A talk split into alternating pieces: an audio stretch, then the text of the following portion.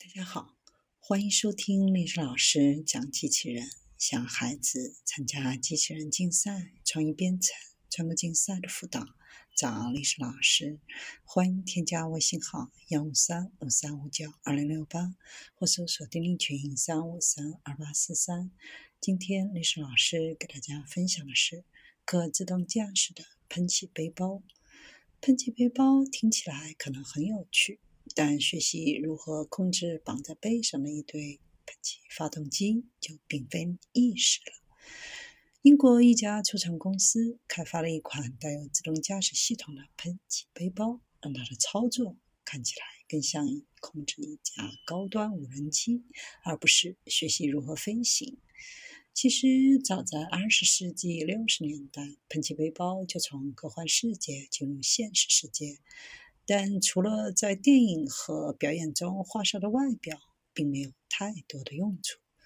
这几年，这个想法又重新引起人们的兴趣。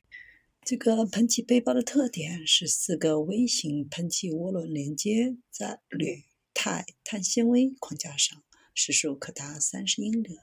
其中的秘密成分是软件。它能自动控制引擎，保持稳定的悬停状态，将飞行员的指令无风转接为精确的动作，非常像驾驶无人机。喷气背包技术的关键挑战是要让引擎的响应速度足够快，实现飞行稳定所需的快速调整。这在无人机上实现起来非常的简单，电动机可以在眨眼之间进行调整，但喷气涡轮机需要。几秒钟的时间，从零到满功率上升或下降。为了解决这个问题，在每个涡轮机上增加了四副系统，使它们能够独立移动、快速改变推力的方向。这一过程被称为推力矢量控制。飞行控制软件可以通过调整四个引擎的对齐方式，利用惯性测量单元 GPS 高度表。和地面距离传感器的反馈信息，使喷气背包保持完美的定位。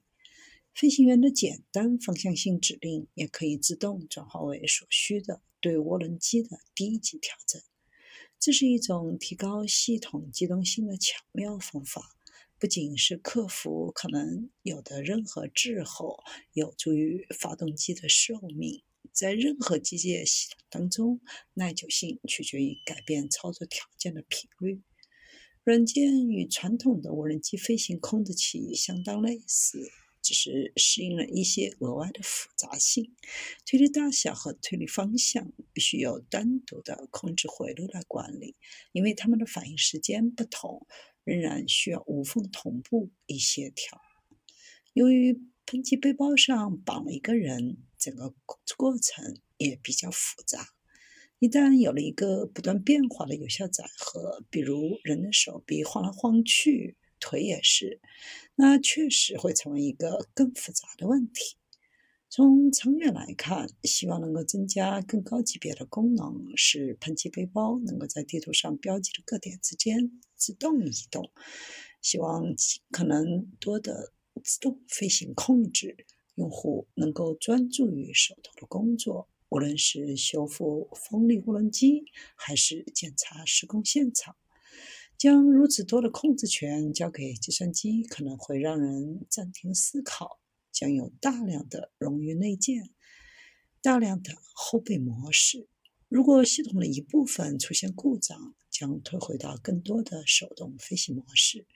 用户接受培训，其实基本上还是应该可以应对这些情况的。不过，在开始基本训练之前，可能还需要一小段时间。目前还没有试飞涡轮动力喷气背包。飞行测试是在一个由电动管道风扇驱动的缩小模型上进行。尽管反应被故意降低，行为像涡轮机，但是仍然需要进行首次载人飞行测试。不过，仍然不要对短期内乘坐喷气背包上下班抱太大的希望。这些设备产生的巨大噪音，使他们可能不大会。被允许在城市范围内运行，短期的应用更有可能使时间和速度高于效率的搜索和救援任务。